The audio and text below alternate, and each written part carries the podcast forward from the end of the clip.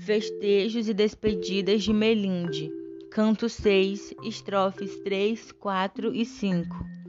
Mas vendo o capitão que se detinha, já mais do que devia, e o fresco vento o convida que parta e tome asinha, os pilotos da terra e mantimentos não se quer mais deter, que ainda tinha muito para cortar do salso argento.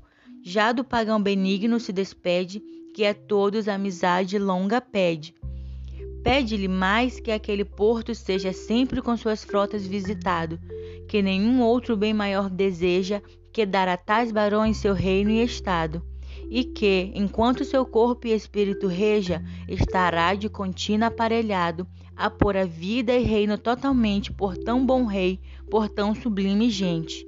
Outras palavras tais lhe respondia o capitão, e logo, as velas dando, peras terras da aurora se partia, que tanto tempo há já que vá buscando.